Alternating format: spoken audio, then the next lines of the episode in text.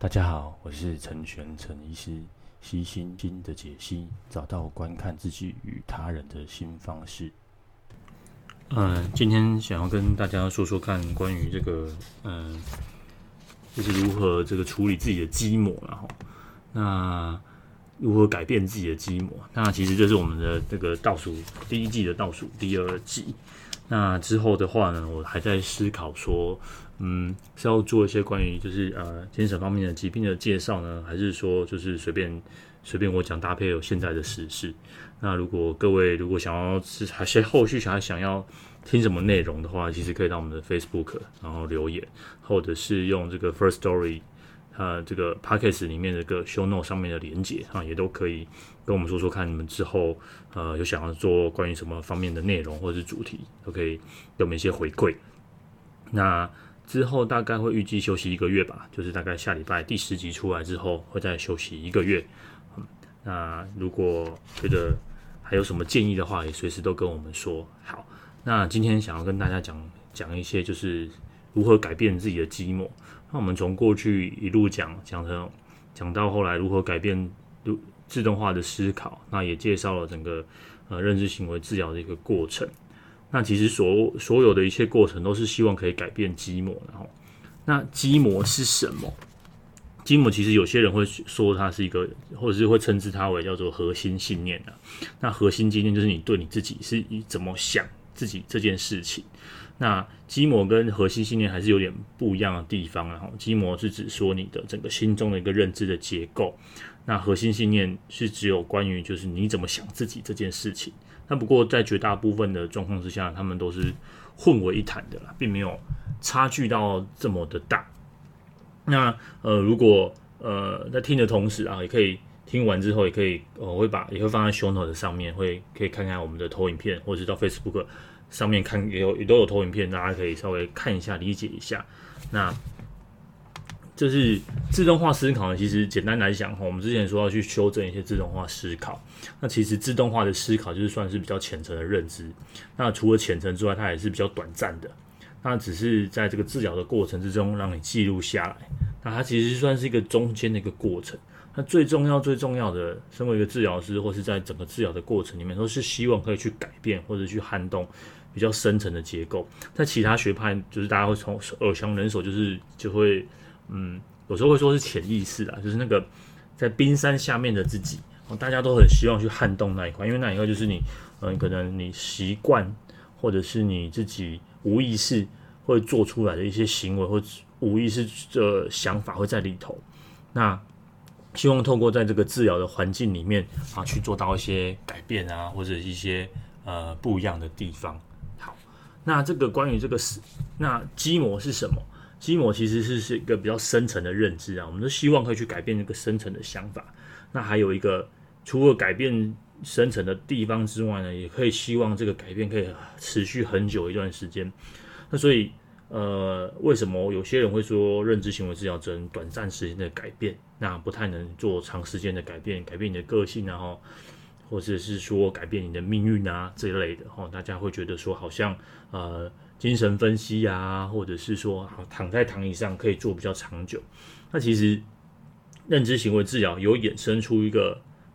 呃治疗叫做基模疗法。我之前在 Facebook 上面有人留言问我说什么叫做基模疗法？那基模疗法其实就是这个认知行为治疗的这个基模的延伸，然后那它有。他就是去针对说，哎，你的你的人生大概有十几种，应该是十八种吧，吼，一个十八种的这种不良的基模。那他其实有针对这十八种，这十几种，我不太确定有几种啊，这十几种的这个不良的基模，那透过一样的方式，譬如说是辨识出来，那因为那再把它去做一些改变。那他的理论基础是这样，就是说，呃，案主就是接受这个治疗的人，你已经长大，你不不再是一个呃。呃，无能为力的小时候的自己，譬如说，这呃，常常我会在那个 Facebook Facebook 上面，或者是看到人家说，只有小孩才会做选择，哦，大人就就都买了哈，类似这样子的一个一个玩笑话。不过一样的道理，用在这个基模疗法，或者是说认知行为治疗的改变基基模，就是长大的你是比以前小时候的自己，哦，更来的有能力去处理一些事情。那在治疗的过程之中，治疗师就是希望可以透过这样的治疗，让你自己看到你已经有能力了，可以去改变，呃，小时候觉得不好的自己。好，那基模疗法比较有实证的地方是在这个治疗这个边缘性人格有比较多的一个资料。那不过，呃，即使在这个 Aaron Beck，Aaron Beck 的女儿是这个呃呃 Julius Beck，哦，他自己在这个认知行为治疗的书里面，那也有提到这这个就是基模疗法的一些书籍，那用用在这个调改变或者是调整他的这个核心的信念啊，或者是说基模的这个地方，他也。就是等于说，大家互相互相学习，然后那所以说，认知行为治疗也可以用这个基改变基模，就是用基模疗法的一些方式。那如果认知行为治疗啊，想要做一个长时间的一个治疗，等于说长时间认知行为治疗的延伸，就是说等于说长时间想要去改变这些肌膜的话，也可以透过这个基模疗法。那有机会的话。呃，或许在这种番外篇啊，我们可以再聊聊聊一些基模疗法的事情。如果大家有兴趣的话，我们也可以再另外再聊基模疗法的事情。那总总之呢，基模就是改变你最核心的地方，那这样子的改变才会持续，好，才会长长久久。好，那呃，这个其实跟自动化思考如何辨识自动化思考有点像了哈，不过会再走得更 deep 一点。譬如说他，呃，在有一些书籍，他会把这个基模分成几类，一个就是自己是无助的，啊自己是不受喜欢的，还有自己是没有价值的，好，把它分成这三类。那分成这三类，就让这个个案去看到说，哎，这是他的核心信念有哪一些？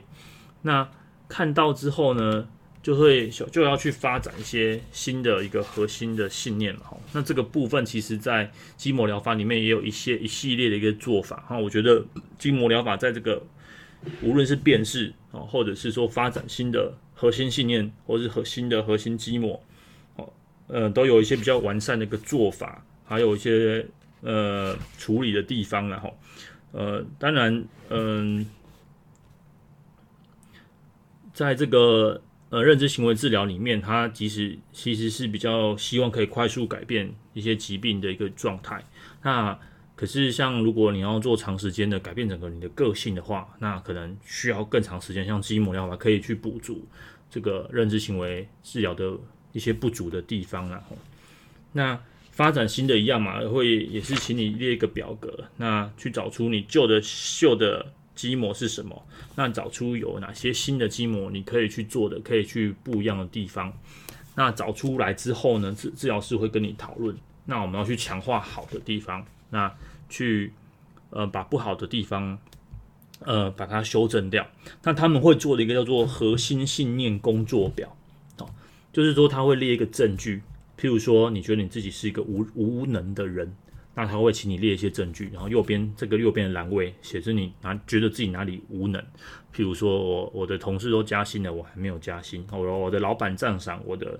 同事没有说我好话啊，那呃我的工作表现不如预期，这些都是你的就是支持你无能的证据。那另外一边呢，你可以写说支持我是一个有能力的一般人，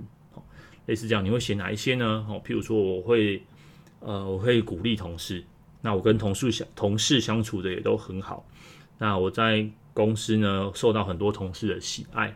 那其实上周然后，老板有称赞我有快速的完成一份报告。那类似透过这样子的一个信念工作检查表，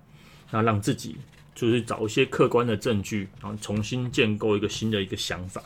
那这个其实要到比较后期后期的部分呢，治疗的尾声会再做类似这样的状况。那这样其实是一个左右对比的方式。那来调整自己的一个核心的信念。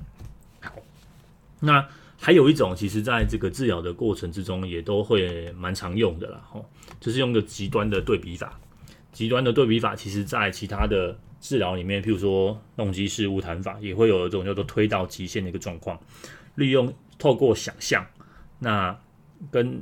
把这件事情推到极限。好，譬如说，呃，你说你自己是无无能的人。那会请你想想看，你觉得无能的人会怎么样？哦，比如说整天躺在床上，然后都会翘课，也会翘班，然后只只只做吃喝拉撒睡，其他事情一点都不想做。那治疗师就说：“好，那那你你觉得你自己跟你所说的这种极致的无能有这样子吗？好，哪里跟这个极致的无能都不一样？好，你觉得你跟你跟这样子极致的状况有没有很像？好，那通常因为你说的倒是最极致的状况嘛，好，那即便没有，就是你现实生活上不会到这么的极致，好，那所以你会觉得说，嘿，似乎我还是有一点点能力的样子，然后透过这样子推到极致。”那从极致的，就是极面负向的自己，跟想想象中极面负向的自己，跟现实生活上哦，你自己觉得无能的自己去做一个对比的时候，会发现说，诶，其实我似乎，嗯，跟我想的不一样。那慢慢的去调整核心信念，或是调整基模。好，那再来会使用一些故事。好，治疗师会会跟你说故事。那跟你讨论故事了哈，我觉得讨论故事也是比较比较迷人的地方。那其实因为现在有很多的电影，或者是有很多的呃小说，那通常我会做的话，我会拿一些比较最近近期的电影，或者是个案在治疗的过程中有提到自己喜欢的电影，这一些在呃，其实，在阿德勒的疗法里面也有用这种故事的比拟然后来来跟个案去讨论。哦，比如说，其实很多，我觉得漫威的的，譬如说女神呃神力女超人，好，或者是说这个 Iron Man，甚至 Superman，或者是 Spider Man 这些 man，他们其实过去都有一段自己比较无能的自己，那慢慢的、慢慢的演化成一个，或者是遇到困难、有些挫折，那每个人的挫折，这些英雄故事里面的大家的挫折的点，好都不大一样，那他们也会遇到一些不一样的人生的故事。那或许你可以在里面找到一些共鸣。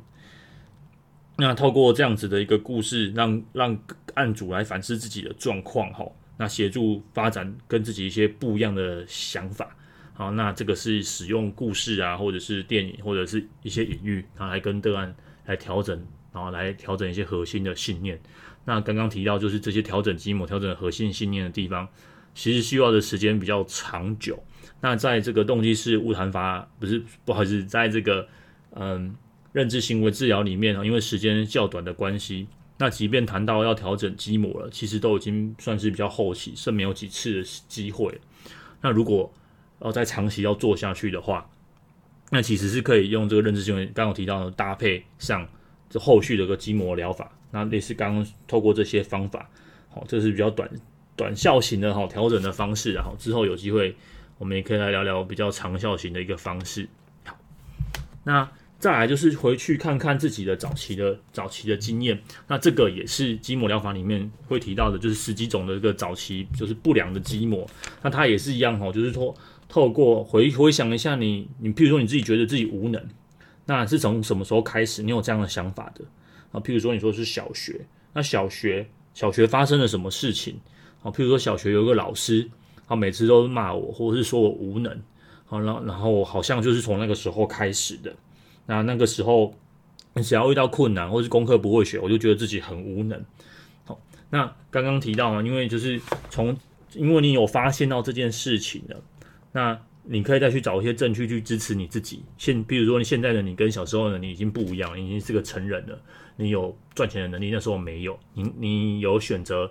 不要去上课的权利，可是那时候你是小学生，你你只能在那个教室的环境里面，然后被这样的老人一直说你自己无能。那再来是呃，你那时候可能很多东西都要依靠他他人，譬如说你没有办法自己买东西吃，你没有办法呃自己走路去上学，都要依靠别人。可是现在的你有办法，所以透过类似这样子回去回溯自己早早时早先的一个状况哦。找到说，诶，其实现在的你跟过去的你，哦，其实是不一样的。好，那再来还有一种，就是说，呃，透过类似想象的重新建构早期回忆，哦，这个其实也是很类似阿德勒哈，阿德勒也会提到一些早期回忆的东西啊，不过操作上面还是有些不一样的地方啦，哈。那呃，譬如说遇到一些事情，刚刚提到无能好了，那今天老板。骂你，你就想到了好像小时候被老师骂这个样子。那那那个时候的自己是一个无能的状态，就只能乖乖的被骂。可是现在的你不一样了。如果有机会的话，让你回到过去，你会怎么做？嗯，你现在你你如果是再回到那六岁，即便是同样一个状况的你，跟你你你会怎么做？因为你现在有经验了。那即便带着现在的视角再回到过去，你的做法也会不一样。那透过从这样改变过去不一样的想法，好，改变过去就会改变现在嘛，改变现在就会改变过去。但是我们没有办法真的回到过去，所以其实心理治疗所做的都是在你的脑海里面进行，哦进行这样子改变过去的想法。那再次提到嘛，刚刚筋膜疗法其实有更多、更多一些不一样的做法，哦，去改变你的这个比较深度的一个肌膜的治疗。那呃，关于整个肌。就是呃改变肌膜的部分啊，那我们大概就讲到这边。那如果希望后续有机会的话，也可以再跟大家再提提看如何去用这个肌膜疗法，好去真正的长期的去影响到一个一个人的的一个核心的信念哈。那我觉得在呃除了是在这个治疗疾病认知行为是比较有效之外，然后这种。长期改变人格的部分，哈，可能还是要去透过其他的治疗。那如果你喜欢认知行为治疗这一块，那也对自己这个，嗯，也对想要改变自己个性的这一块也有兴趣的话，那其实筋膜疗法是一个很不错，作为这个认知行为治疗的延伸，然后那在这边推荐给大家。他希望之后，呃，有机会，我我可以再聊聊这个筋膜疗法的一些东西。好，那今天就先到这边啊，拜拜。